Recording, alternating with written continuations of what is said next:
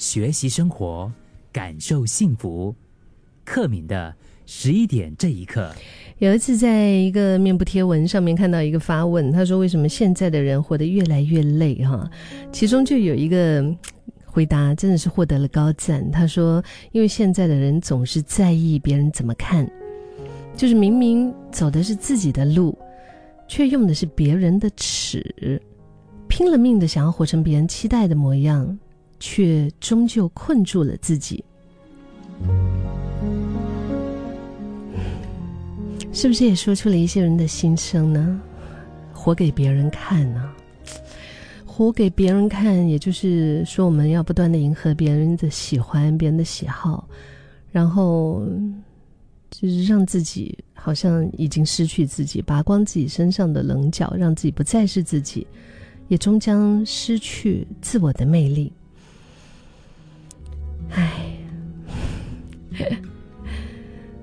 感觉上哦，世界上非常难受的一件事情，就是到有一天你活了一辈子，再回过头来看的时候，就发现，为什么我自己好像没有活过？有一位作家，他的名字叫做毛姆，毛姆是一位非常优秀的作家。他在七十多岁的时候，有一本著作，随心之作，叫做《刀锋》。他这本作品里面有一位主人翁，呃，他的名字叫拉里。拉里是一个不在乎别人看法，只按照自己期待的生活方式去构建自己世界，走出自己天地的人。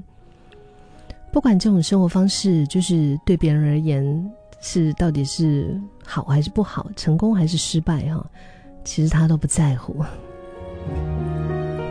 拉里呢，曾经是一名空军。他在就是打战的时候啊，那个时候战火纷飞啊，嗯，那个岁月里面他表现的非常出色，而且呢很多次就是获得了嘉奖。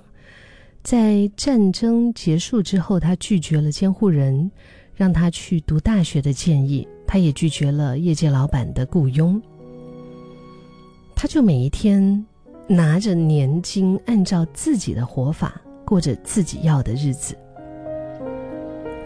他的未婚妻伊莎贝尔想要他去这个律所去，呃，上课或者是去念医学院哈，他都以我不想要过那样的生活拒绝了。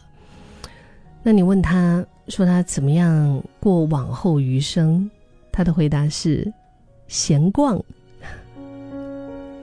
不仅仅是他的未婚妻啊，其实当时所有认识拉里的人都在劝他说：“哎呀，男人呐，就一定要有一份好工作，你必须要得有一份收入，固定的收入，你得要体面的生活，你需要造福社会，等等等等等等等等。”但是，拉里并没有按别人所构建的理想生活去成全别人的期待，而他知道自己要什么。他为了找到他人生的意义呢，他在图书馆里面一天八个小时、十个小时的读心理学、读哲学、读文学。为了读懂荷马史诗，他就自学希腊文。为了弄明白到底有没有上帝，他几乎读完了所有的法国的文学作品。然后在精神上足够富足之后呢，他开始干体力活，去煤矿做工人，做机器修理工。他不是说为了就是。要有一点这个收入哈，然后再后来，他就跟同事一起去旅行，一路走一路看一路学。很多年过去，很多人都变了，穷人可能变富人，富人可能变得更富，或者也变成穷人，呵 呵很难说。但是曾经的玩伴呢，也有一些就是被生活打击，失去了生活的信念。曾经的爱人，可能也为了灯红酒绿的生活。迷失了自我，但是拉里他却依旧是那个赤胆雄心的拉里。其实我觉得，我们有时候说到自律这个东西，我们想到的是早睡早起、健康的饮食啊，要规律的做运动哈。但是我觉得，其实他这种信念，就是他不要活给任何人看。真的是一种非常难能可贵的一种自律，